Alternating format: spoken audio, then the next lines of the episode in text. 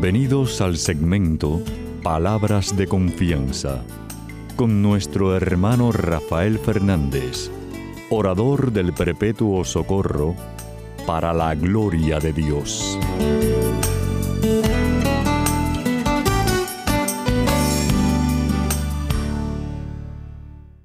Hola, muy buenas, mi querida familia radial. Aquí de nuevo en su segmento Palabras de Confianza. Como siempre, doy las gracias por su sintonía y sobre todo por sus oraciones. Siempre digo lo mismo, no dejen de orar por este servidor de ustedes, que muchísima falta que me hace. Muchas gracias. Saben que aquellos que me han escrito, muchísimas gracias por sus palabras tan bonitas. Sepan que me pueden escribir a rafael arroba confianza.net, rafael arroba confianza.net. También quiero dar las gracias, como siempre, a Pedrito Acevedo, mi hermanazo que siempre está ahí al pie del cañón, y a todos ustedes que me ayudan en distintas partes del mundo a que el programa salga al aire. Muchísimas gracias por su ayuda. Eh, eres una parte muy importante del ministerio. Y como siempre, ustedes saben que empiezo el programa pidiendo la ayuda de Dios, dándole las gracias, diciendo así.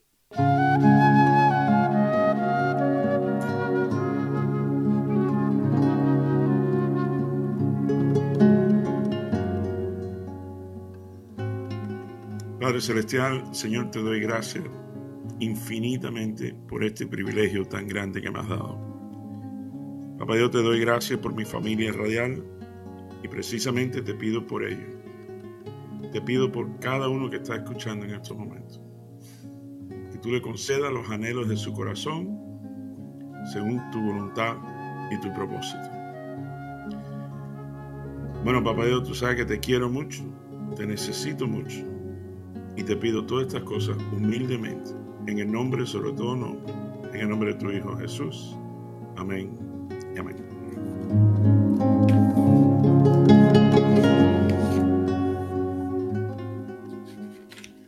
Bueno, mi querida familia saben que siempre les traigo una, un evangelio y hoy Papá Dios me lleva a Lucas, capítulo 6, vamos a leer del 39 al 45. Dice así. Jesús le puso esta comparación. ¿Acaso puede un ciego servir de guía a otro ciego? ¿No caerán los dos en algún hoyo? Ningún discípulo es más que su maestro. Cuando termine sus estudios llegará a ser como su maestro. ¿Por qué te pones a mirar la astilla que tiene tu hermano en el ojo y no te fijas en el tronco que tienes en el tuyo? Y si no te das cuenta del tronco que tienes en tu propio ojo, ¿cómo te atreves a decirle a tu hermano, hermano, déjame sacarte la astilla que tienes en el ojo? Hipócrita, saca primero el tronco de tu propio ojo y así podrás ver bien para sacar la astilla que tiene tu hermano en el suyo. No hay árbol bueno que pueda dar fruto malo, ni árbol malo que pueda dar fruto bueno. Cada árbol se conoce por su fruto. No se cosechan higos de los espinos, ni se recogen uvas de las zarzas. El hombre bueno dice cosas buenas porque el bien está en su corazón. Y el hombre malo dice cosas malas porque el mal está en su corazón. Pues de lo que abunda en su corazón, habla su boca. Y esto es palabra de Dios. Gloria a ti, Señor Jesús. Bueno, mi querida familia real, saben que siempre traigo un chisme y ahora esta lectura me, me dio un déjà vu, me hizo recordar un gran, gran amigo mío, que lo quise mucho, está en el cielo, otro ángel que tenemos en el cielo. Eh, muy, muy religioso, muy de la palabra, muy, muy chévere y muy ciego. Llama Rolando Triana, eh, que tenía un historial tremendo, tocaba eh, trompeta eh, no, perdón, saxofón en una orquesta en Cuba hace mil años, que se llamaba la Orquesta Riverside, una, orquesta muy famosa. Y, y, yo lo conocí, y, esta es parte del chisme, porque de nuevo, como Jesús está hablando de los ciegos, guiar a otros ciegos, cuando se empezó a hablar de ciegos, me acordé enseguida de Rolando Triano. Yo le decía Trianita.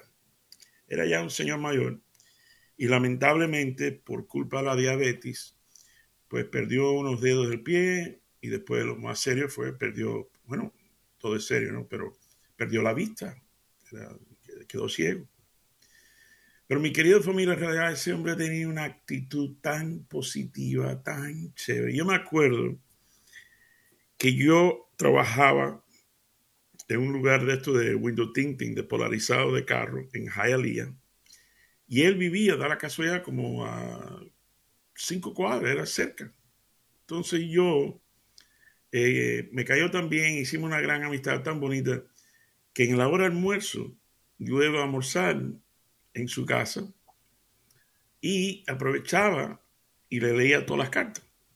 Entonces, déjame contarte, hermano, dos o tres rápido, para que vean qué actitud, que aunque perdió la vista, nunca perdió la visión. La visión, muy importante. Pero una vez eh, le estoy leyendo las cartas y digo, ah, mira, uh, Lighthouse for the Blind es una organización que es para los ciegos.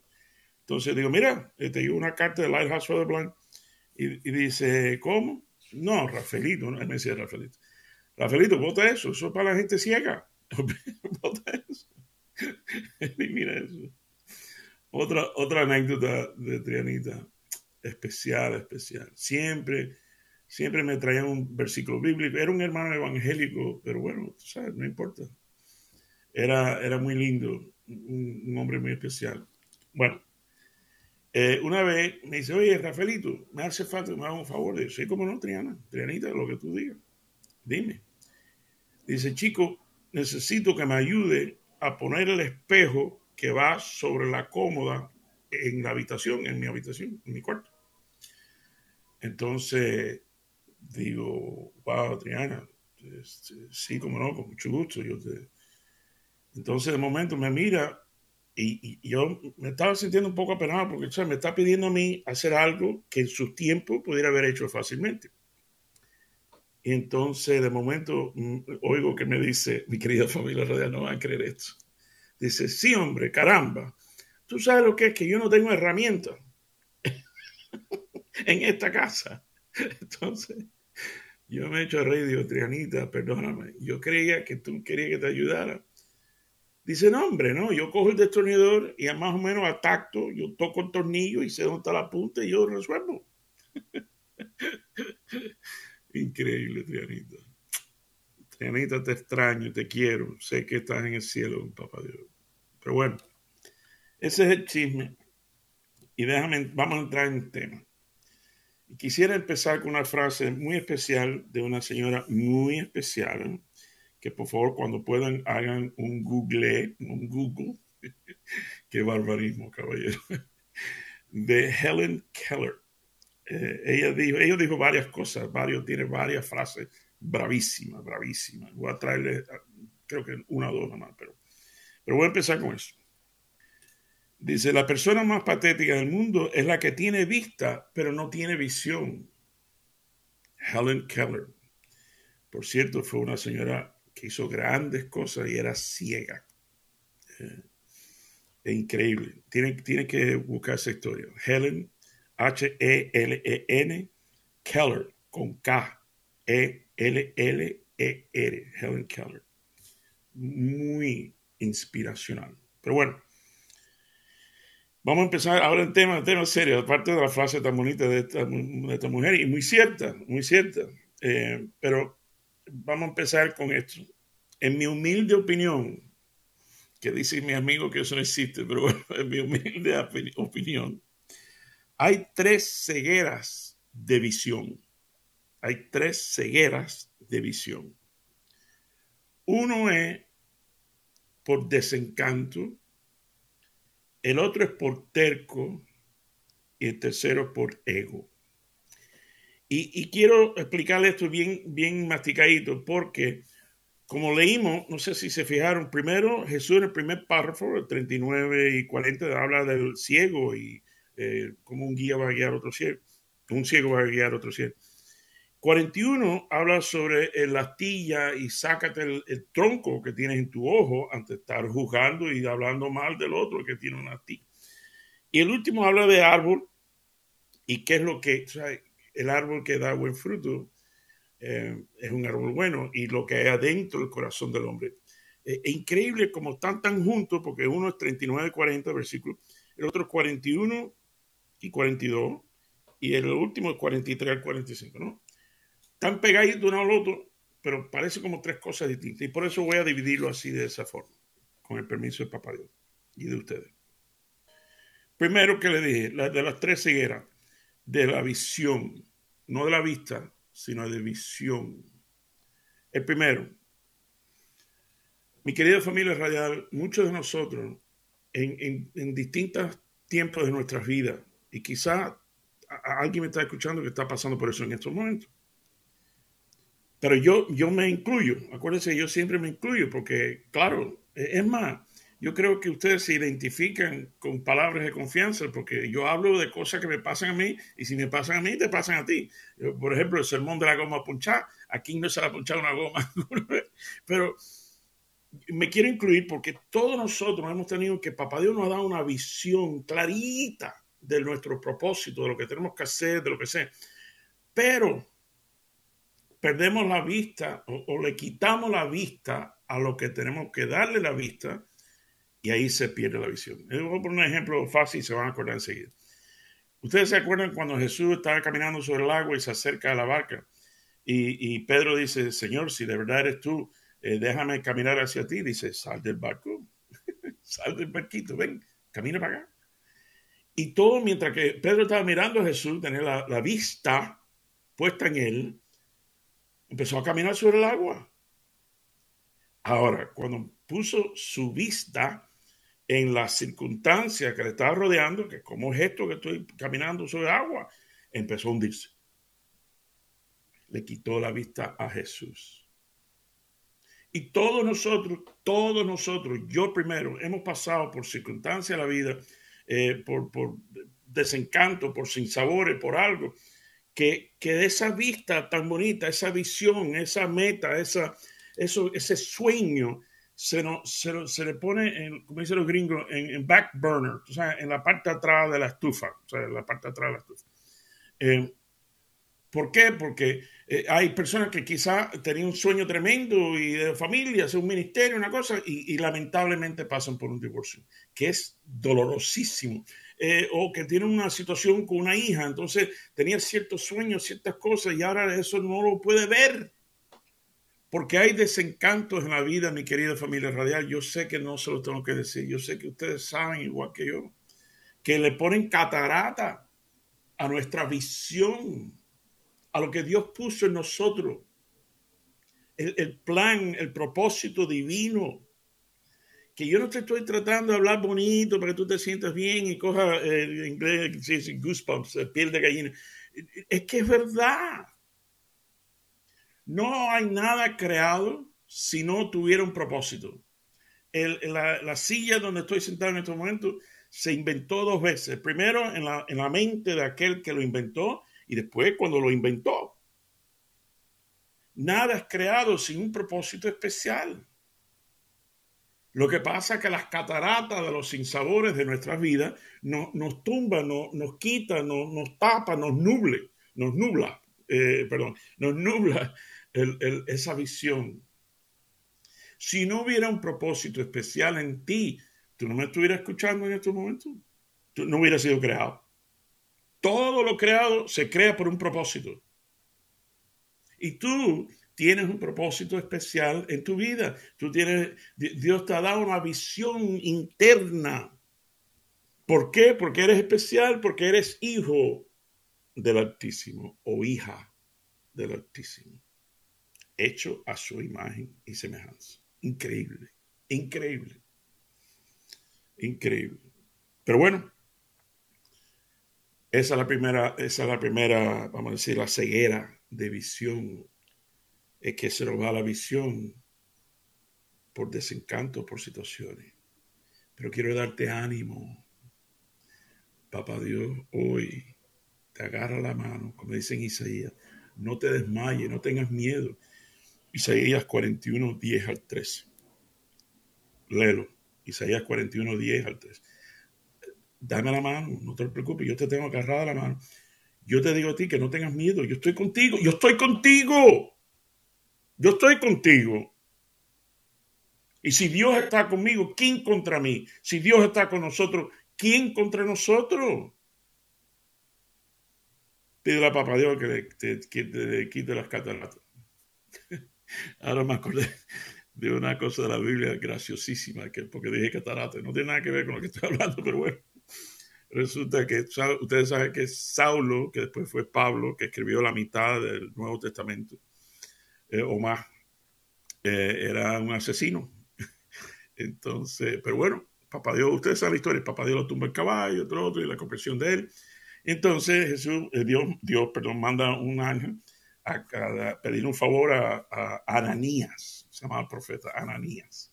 Entonces dice, oye, Ananías, eh, Papá Dios necesita un favor. Y yo me imagino, Ananías dice, sí, como no, claro, dime. Dice, mira, hay que orar por una persona que tiene catarata para que se lo quite, para que pueda ver. Dice, ah, perfecto, ¿cómo se llama? Dice, Saulo de Tarso. Oye, si Ananías, dime tú ir a rezar por un asesino que mataba a cristianos, bueno, cristiano. Entonces, mi querida familia real, si Ananías hubiera sido cubano, le hubiera dicho, tú estás loco. tú estás loco. Fíjate que Universidad de la Biblia dice, bueno, yo he oído cosas de ese hombre, pero nada, nos preocupamos por cosas nos preocupamos por cosas que ya Papá Dios resolvió. Ya está resuelto. Bueno, la segunda eh, ceguera. Eh, que es ceguera por terco. Y le voy a dar un refrán que le doy gracias a mis padres y a Trianita también, que me enseñaron tantos refranes de nuestro antaño, de nuestras familias, de cuando, ¿sabes? Mi abuelo y tatarabuelo. Y hay uno buenísimo, ustedes eso lo saben, que, que no hay peor ciego que el que no quiere ver. Y de nuevo, todos nosotros en algún momento de nuestra vida hemos sido tan tercos que no queremos ver. Eh, oye, Rafaelito, el cielo es azul. No, es un agua tirando a un verde. Eh, Rafaelito, es azul.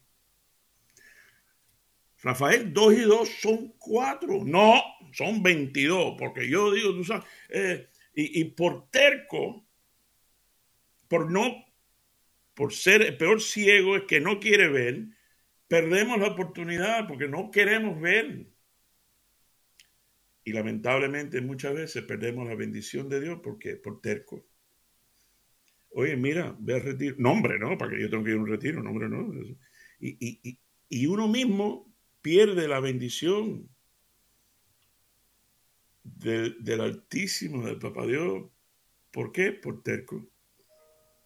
No, yo no tengo que ir a hablar con nadie, yo, yo un retiro, ¿para qué? O la iglesia, no, hombre, no. Eh, o Papá Dios, no, hombre, no. Él está en el cielo, yo aquí en la tierra, yo, yo, tú sabes. Eh, increíble. Que por cierto, de nuevo, no estoy juzgando a nadie, yo, yo, yo he pasado por esos momentos en mi vida. Vamos al tercero, por ego. A veces el no querer ver es porque no podemos ver, porque el ego no nos deja. Jesús hace una analogía tan chévere, tan... Bueno, imagínate, claro, Jesús. Dice, chico, ¿por qué tú estás juzgando a tu hermano y diciendo que tiene una astillita en el ojo, déjame sacarte la astillita. Y tú, todo lo que tienes es un tronco. un tronco. No, no seas hipócrita. Quítate tú primero, en el caso de referir, quítate tú primero el tronco que tienes tú antes que tú empieces a hablar de la astilla de la otra demás gente. Ese ego, en nada más ver la falta de los demás, y yo no, yo, tronco mío, nombre, no, yo soy fulano, tal, eh, en serio, mi querida familia real. Y de nuevo, y hago hincapié, yo sé que esto suena como una letanía, yo, yo he tenido esos momentos. Yo he tenido esos momentos. Y, reconozco y me doy cuenta eh, que, que perdemos cuando somos tercos, cuando dejamos que el ego nos, controle, o cuando nos dejamos caer. Bueno, déjame déjame ir cerrando. Dice otra frase preciosa de Helen Keller. Dice, keep your face to the sunshine and you'll never see the shadows. Dice, mantén tu rostro hacia el sol y nunca verás las sombras. Helen Keller. Qué lindo.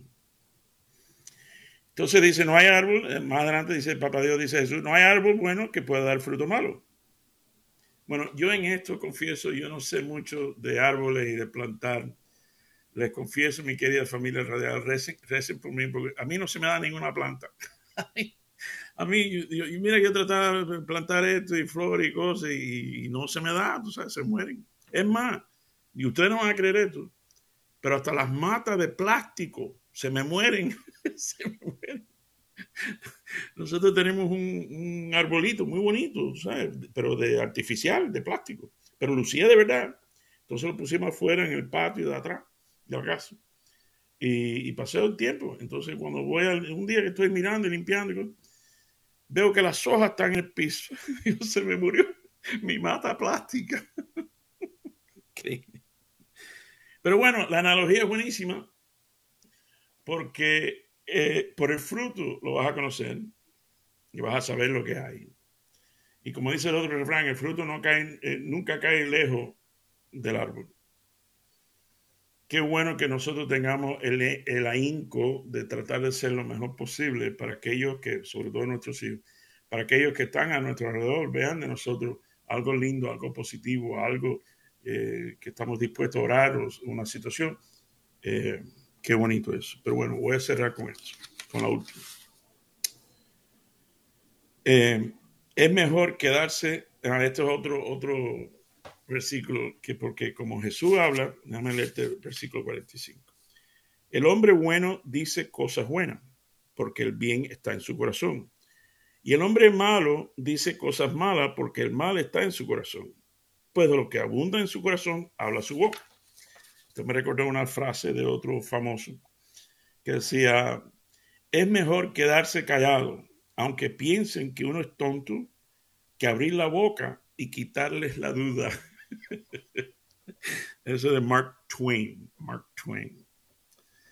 Pero bueno, lo que abunda en el corazón es lo que habla la boca, lo que habla la boca, porque esto me hace recordar la cafetera. Eh, tú, lo que tú le echas a la cafetera, eh, obviamente café, por ejemplo, cuando hierve, cuando las cosas se ponen a hervir, el agua se hierve, lo que sale de adentro de la cafetera, de adentro del corazón de la cafetera, es lo que hay, es café. Entonces lo que sale es café. Si tú pones té eh, y si empieza a hervir, eh, lo que hay en el corazón de la cafetera, lo que hay es té. Entonces lo que va a salir es té.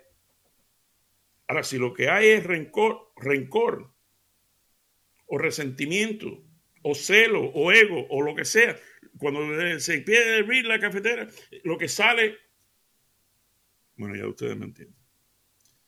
Voy a cerrar con esta frase. Mi querida familia radial, no dejemos que los sinsabores nos nublen la visión. No seamos tan tercos que no queremos ver la visión. Y por último, pidámosle a Dios que nos llene la cafetera, perdón, el corazón de amor, perdón y compasión. Y Él mismo quitará el tronco de nuestros ojos para poder bien clarito la visión divina que tiene para cada uno de nosotros. Bueno, mi querida familia real, los quiero mucho, que el Señor me los bendiga abundantemente. Hasta la semana que viene cuando estemos de, de aquí otra vez en su programa Palabras de Confianza.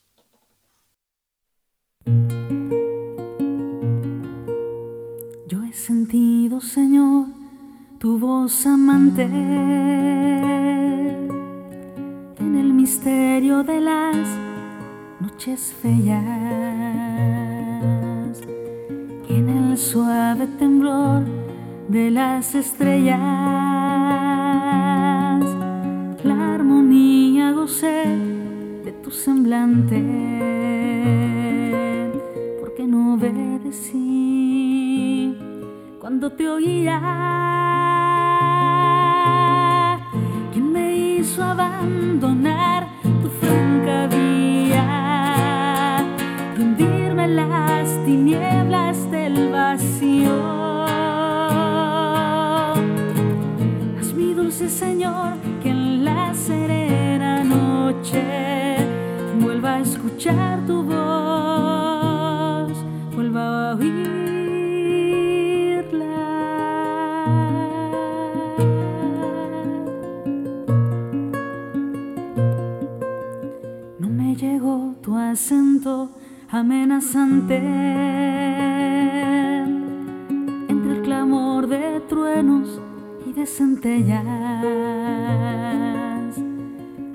llamaron entonces tus querellas,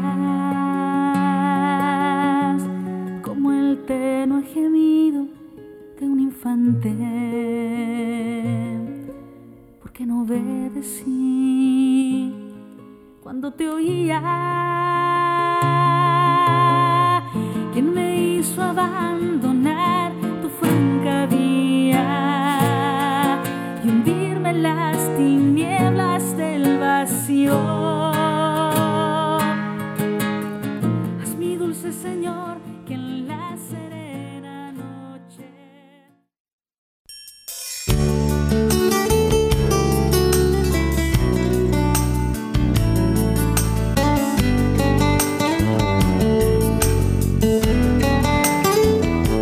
Recuerden siempre, usted es mucho más de lo que es, no solo por lo que es, sino por lo que puede llegar a ser en Cristo Jesús. Y estas son palabras de confianza.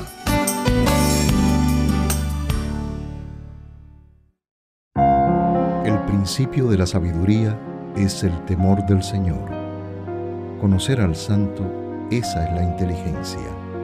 Porque por mí tus días se multiplican y los años de tu vida se aumentan. Si tú eres sabio, eres sabio para tu bien. Si eres escéptico, tú solo sufrirás las consecuencias.